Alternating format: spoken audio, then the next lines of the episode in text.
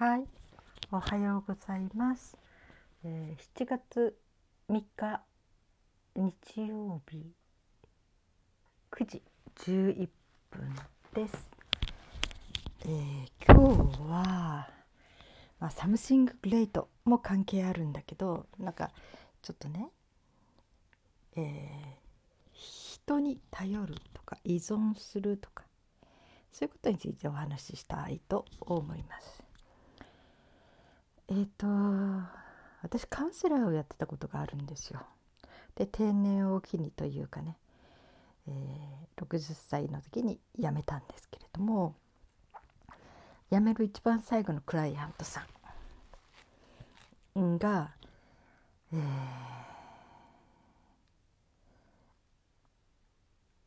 うんあのなんていうのかな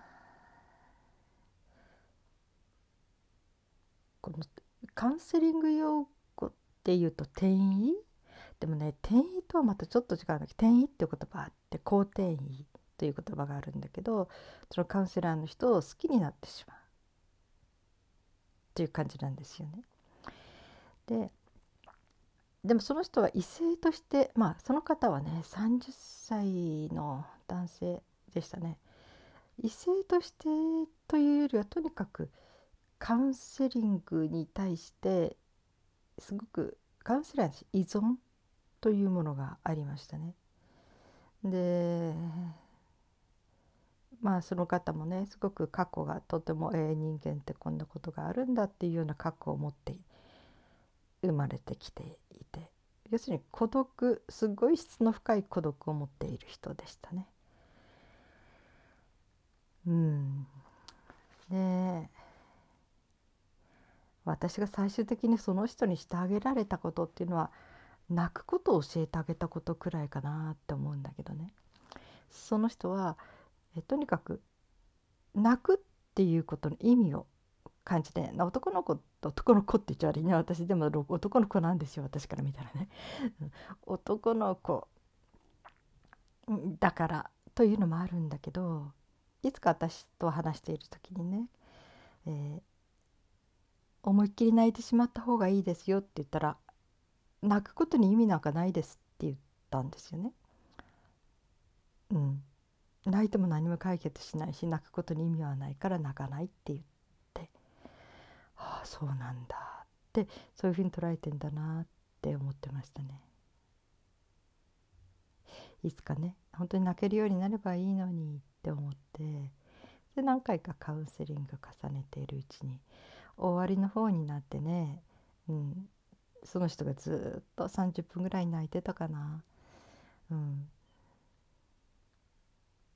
よかったなって思いました。泣けるようになったなって。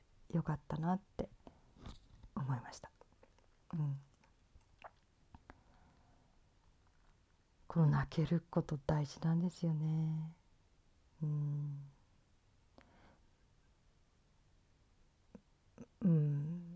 まあ、中にはいろんなクライアントさんがいるから、うん、例えば強姦されてしまった傷を抱えてくるクライアントさんもいるでもそういう人は淡々と半ば笑顔で微笑みながら状況を話したりするんですよ。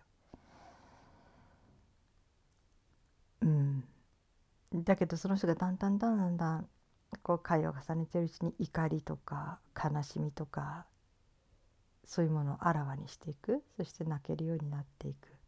なんかそういう時にほっとしますね。うん、でまあ女性の方はね本当に独り立ちしてってくれた。うん、だけど回復してね。その30歳の男性の人はあのあまりにもちょっと、えー、なんていうのかなこうカウンセリングだけじゃ無理だなっていうものがあったのでお医者さんに行くことを勧めたんですよ。そしてお医者さんにあの行ってとにかく見てもらってきてくださいということでそしてお医者さんにかかるとなったらその私と2人ね頼る人がいたら困るので私の方はもうやめてお医者さんに専念してくださいというふうに言ったんですね。ね、どっちかの方針って違ったりするからだからやっぱりお医者さんにかかった以上お医者さんの方針でちゃんとそれだけでやっていかなきゃっていうことで。でその人は病院に行ったんだけど私のカウンセリングも求めたんですよね。うん、私は断ったんですよ。ダメ。もうそれはしませんということでね、うん、そしたらお金を送ってきたり料金。うん、お金送ってこられても私は返すことしかできないし、うん、でそうしてるうちに、うん、いろいろとあれだったんですね。しんどくなっちゃったんでしょうね。うん、そうね月に月に2,000通ぐらい、えー、メールが来たしどこ行ってもその入ってくる。うん。フェイスブックも携帯もいろんなところにこう入ってきてそれでまた300通ぐらいのものあのなんていうかな DM を送ってきたりとかそういうこともあってです。で最後にはとにかくメールをくれないんなら家まで行くって言われて。でそうしてるうちに本当に来ちゃいまして、うん、でも中にね入ってもらっても仕方がないので近くの公園で30分ぐらいお話ししましたね。でやはりその時もちょっととにかく病院行きなさいということを言ってその人はとにかくカウンセリングをしてほしいっていうことだけをいつも言ったんですよね私に。でもそれはもうできませんって言って断るんだけどでとうとうもう最後の手段私はとにかくじゃああのメールはできないけどお手紙交換をしましょうと言ってで手紙ではがきのやり取りになったんです。その時に私が彼に言ったんですねその子にね。あなたが求めてる人は人間には存在しませんよ。ってこれはもうカウンセラーの意見じゃないですね。もうこれはクリスチャンとして、うん、あなたは人間にマリア様のような全て自分を受け入れて愛してくれている人を求める求めています。でもそんな人は人間の中には一人もいません。あなたが求めるべき相手は神です。っていうはがきを送りました。でも私が宗教の話ばっかりするようになったらとうとう向こう音を上げて「うん。最後に一度話したかったです」って言ってそれが最後でもう、えー、音信は途絶えました。でね、うん、ここなんですよね。これは何て言うのかな、まあ、私の考えでもあるんだけど、まあ、私のその宗教的な話にも戻るんだけどね。私がそのシスターにあなたの弱さを昨日の話ですね。全部受け入れてくれるのが神様なのよって言われて。でそれも本当に大きな私のきっかけになって。でも私がねその本当にクリスチャンになろうとした一番の一番というかちっちゃい時からずっと思ってたことの一つはね例えば自分が誰かにすごい濡れ衣を着せられたり何、えー、て言うかなありもしない罪で、えー、例えば刑務所に入れられて死刑宣告を受けて死刑になることが確実になって冤罪でねそんな時にでも私を信じてくれる人って誰だろうって思ったんですね。私はねちっちゃい時から、うん、人間不信なんですよ。だいぶ信じられる人はできてきたんだけど人間不信なんですね。だから、えー、人間は多分何らかのいろんな事情限界で、えー、て言うのかな私から離れていくことがあるだろうと思ったのでその最後まで自分がもう死刑になるかもしれないと思ったその寸前に私が頼れる人って誰だろうと思ったら私は神だなって思ったんですよ。その時に神様だけは私の無実を知っててくれるって。でそれにそして祈りながら多分それはすごい大きな私の心の支えになると思うんですね。例えばその死刑の寸前の時に神様だけは私を理解してくれるって。これは本当に私が犯した罪じゃなくて冤罪だって誰も信じてくれないけど神様だけは知ってるって言ってで安らかに私は死んでいけるなって思ったんですね。なんか随分渋いこと考える子供ですよね。小学校の高学年ぐらいからずっと思ってましたね。もしそういうふうに万が一そういうことになった時に。うん。私が信仰を持ってることはすごい救われるなって思ってました。でこれもすごく大きな私のあれですね。人生観の一つですね。あのクリスチャンになった。それともう一ついざ洗礼を受ける私はキリスト教を信じますっていうふうに宣言するという洗礼っていうのは儀式があるんだけどそれを受ける時にやっぱりちょっと躊躇したんですよ。で私がずっと先輩のように思ってたねこれお兄さんのように思ってた人にいやでもなんかクリスチャンになっちゃったら自由が奪われるような気がしてなんか窮屈になるような気がしてちょっと気が引けるってちょっと躊躇してるって言ったらその人が「あれ?」ってクリスチャンって一番自由な存在じゃないのかなって言ったんですね。ああそっかって思ったんですよ。この自由な存在っていうのはうんまあね普通の人はあんまりこういう言い方しないかもしれないけどこの世のものっていう言い方になる要するに私たちが生きてる社会世界この社会の中での人の目とかそれから、えー、法律とか、いろんなこと人間の中での社会でおけるそれのしがらみから自由になるということですね心が。うん、要するに、えー神だけを求める者は暗闇を決して歩まないっていう言葉があるんだけどあのこの言葉も本当に私を救いましたね。その私が神様を知らないで生きてたら人の目も気になるし社会の目もいろんな目が気になってしまう地位にも依存するかもしれないお金にも依存するかもしれない人にも依存するかもしれない恋人とか家族にねその人たちがいなきゃ生きていけないって思うかもしれない。だけどそのどれもは確かなものじゃないんですよ。時代とともに変わっていくし人の心は変わっていくし人間は不完全なものだしね。でその時に何て言うのかな決して変わらない永遠のものそれを信じてる人は神と呼ぶんですね。まあ、神というサムシンググレートのあの一番の、まあ、大きな役というかは何て言うかな人間を作った存在。まあ、これは進化論で言うとねこう自然にはなんか発生してできてきたっていう考えもあるけれどもそのもともとその進化論を起こすその前の本当にもとに、えー、人間が作ろう作ろうとしたというその何て言うかな大元の人大元、うん、そういう人がいる。人間の人知を超えた存在が何かあるどこかにいるっていうのを、まあ、そういうのを「something great」なんか偉大な何かみたいなね、まあ、それはある意味では神ではあるんだけどそれはもうキリスト教だけじゃなくってなんどんな宗教でも私は伝統的な宗教を持ってる人はみんな同じだと思ってるんですね。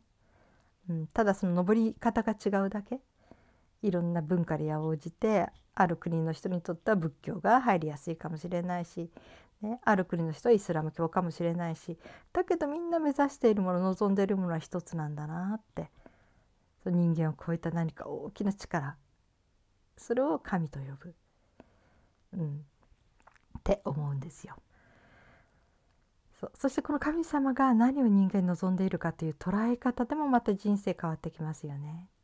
うん、だからあのなんていうのかな。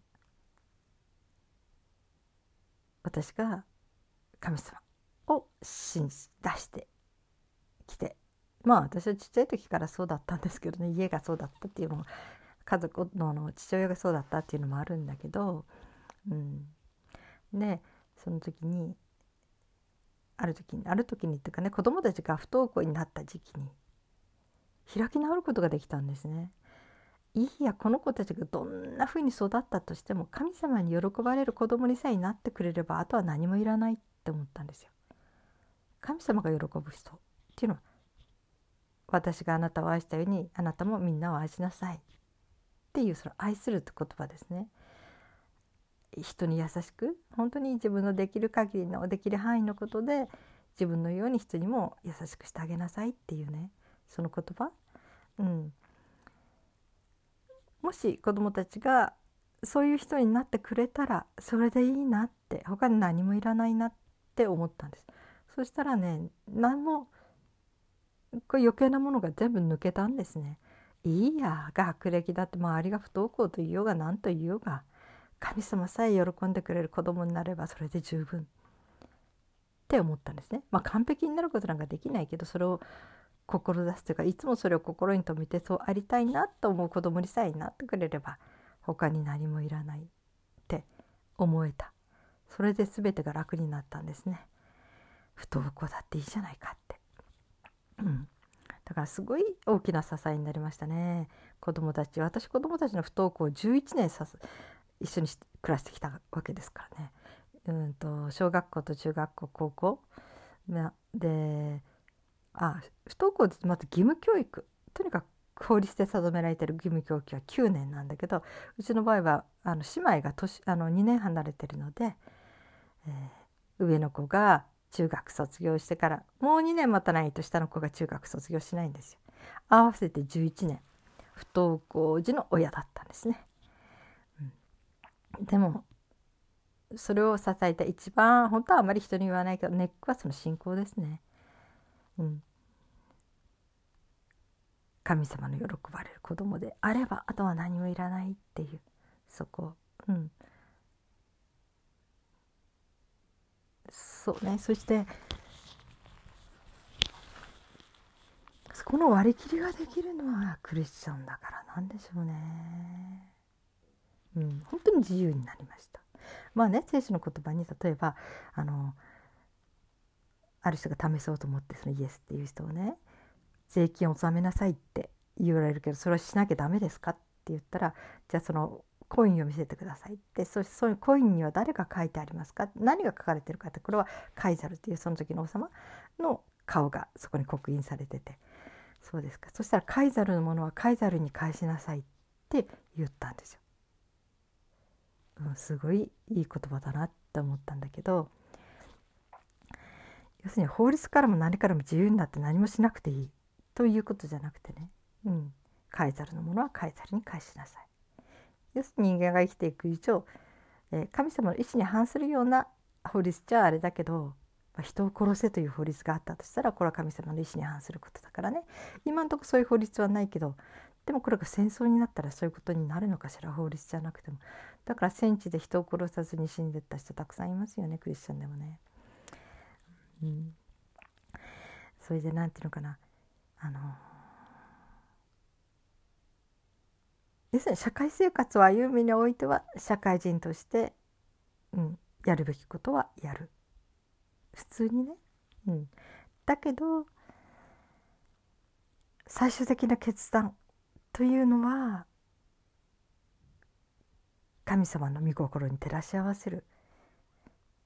たとえその時に大きなことがあったとしても法律を違反万が一ねなんかあの人すごいなと思いますね。あのユダヤの人を難民を引き受けるのに本当は法律的にはよけないこと。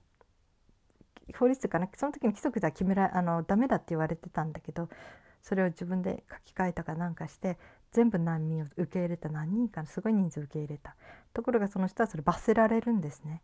でもその人自身は自分は悪いことしたとは思ってない。おかげで本当にその人たちの命が救われた。そしてもうずっと歴史があって今頃になってその人のやってきたことを初めて国が認めた。あの時は悪かったということを謝ってくれて。まずあの世界日本じゃない国の人たちが先に認めてくれたんですね。そうたくさんの人数を救った。そういう人が日本にいたって、うん、そして国のねそういうぜなあの仕事をしていた人だったっていうね。その人がクリスチャンかどうかは知らないけどなんかその人の生き方、うん、その人は自分の心の中にクリスチャンでなければ自分の心の中に住んでた神っていうのかな？そういうものに忠実に従ったんでしょうね。うん、なんかそれもとても素晴らしいことだなって思いますね。うん、だからね思うんですよ。あのよく恋人でもねあなたなしでは生きていけないって言うけどあれはね歌としてはいいんですよ歌謡曲とか歌謡曲って今言わない、うん、そういういろいろな恋愛の歌。ではなんかねとても聞き応えがいいんだけど。でも実際に私はそういう生き方はしません。あなたなしで生きてはいけないって人間には一人も言いません。アリスがね言ったのね。人間は愛する対象であって信じる対象じゃない、うん、愛することは自分のね精一杯で愛することはあるしそれは自分のできる限りね自分のできることを超えてしまったら愛せない。その時は祈るしかない。その人の幸せをそばではもう見てあげれないけど祈ってるねっていうしかない。でも祈ることはできる。でも信じることとは違う。うん。しょうがないんですよ。人間ってやっぱ体持って生きてるから全部限界があるんですよ。刃物で刺されたら痛いし食べなきゃダメだし寝なかったら精神的におかしくなるしもう本当にまず自分を保つことがまず人間に課せられた義務ですよね。自分を食べて寝ていい状態に保つこれが一人の人間として生きていくための最低条件ですよね。それを満たすためには何て言うかなある時には目をつぶらなきゃならないこともある。昔はね人が裏切るってよく言います。あの人私を裏切った。あんなに私のこと愛してると言ったのにあれは嘘だったのとか言う人がいるけどよくねありますよね。恋愛の歌でもね。それは嘘でも何でもないんですね。その時は多分その人は本気だったんだと思うんです。だけどそうできない状況が来たんですよ。それは人間の弱さですね。うん。まあね聖書の言葉にね心は熱しているが肉体が弱いのであるっていう言葉があるんです。本当にそう言います。いくら何かをしようと思っても体がついていかない。それはもうみんなどうしようもないその有限、えー、限界の中で生きてるんですよ。でその限界があるから人には裏切ったように見えるかもしれない。心変わりをしたように見えるかもしれない。だけどその時その時で事情があるんですね。うん、これがね本当に遊ぼうとしていた浮気症のプレボーイとかプレガールはまた話は別ですよ。これ初めから出だしが違うから。だけど今まで信じてた誠実だった人なのになんで私を捨てるの？みたいなことになったらそれは思いを馳せましょう。その人の限界。までその人は頑張ったんです。でもそれを超えられない。そういう弱さが人間としてのそれが出てきた。出たとか何て言うかな？そうなんです。要するに人間は全面的に依存する対象ではないと思います。私は人間には依存しません。うん。だから何て言うかな？そこね私の本当に愛する人たち愛するお友達に、うん、心に刻んでほしいと思うのは人を求めちゃいけませんよってことなんですね。人を求めたら必ず裏切られます。いや裏切られるっていうのかな。うん失望する時が来るかもしれないし、えー、ある人は幻想のままその人は素晴らしい人のままだと思って一生を終えれるかもしれないけどもでも完璧な人間なんてどこにもいません。うん、その人がその愛してくれる人の前ではえー、精一杯自分で頑張ってただけです、だから私は人間には裏切りってないと思います、うん、あああの時そうだったんだ。今自分のことで精一杯なんだよねって本当に経済的にギリギリに追い詰められた人が何かしちゃうとかね。いろいろありますよね。うん、それは仕方がないんですよ。生きていかなきゃならないかなその人たちだって。私はそう思う。っています。うん、だから人間は信じる対象ではありません。人間は愛する対象。うん、だから、えー、人に全て心を依存しちゃダメです。それは必ず失望に終わります。私たちとそれから私の愛する人たちが心に留めておきたいことは頼る存在は神だけです。これはまあクリスチャンの私だから言うことなんだけど人に求めちゃダメです。うん、この人なしでは生きていけないという生き方はこれはいつまでたってもしんどい生き方です誰がいなくても生きていけるんです人間は食べ物とね住居があってうん。あとは祈る。それだけですね。そしてその中で ごめんなさい。人と人とが出会って要するにこれもたれ合ってちゃダメなんです。もたれ合ってたら2人とも共依存共倒れします。そうじゃなくて自分の足で立ってる人あなたがいなくても生きていける。だけど一緒にいたら楽しいね一緒にいたら豊かに気持ちが豊かだねってこういう2人が出会うのが私はベストだと思ってます。そういうふうなお付き合いそういう人間関係を私は作っていこうと思うしそういう人間関係の中で私は人生を歩んでいきたいと思ってます。これが私の考え方ですね。